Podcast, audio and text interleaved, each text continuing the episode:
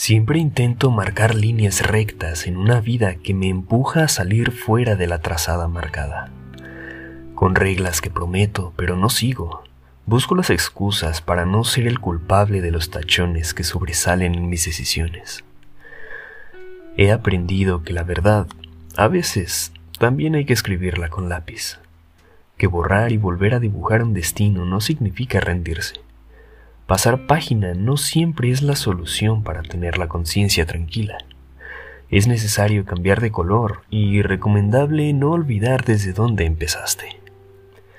Dicen que dibujar es un arte y hacerlo bien es de artistas. Admiro a quien no necesita mis dichosas reglas, aquellos que a mano alzada te sacan sonrisas, con un desorden perfectamente organizado.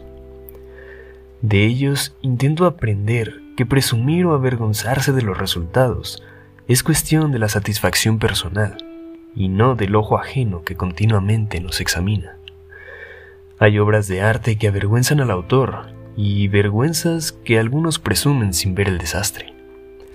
Dibujar una vida no es demasiado difícil.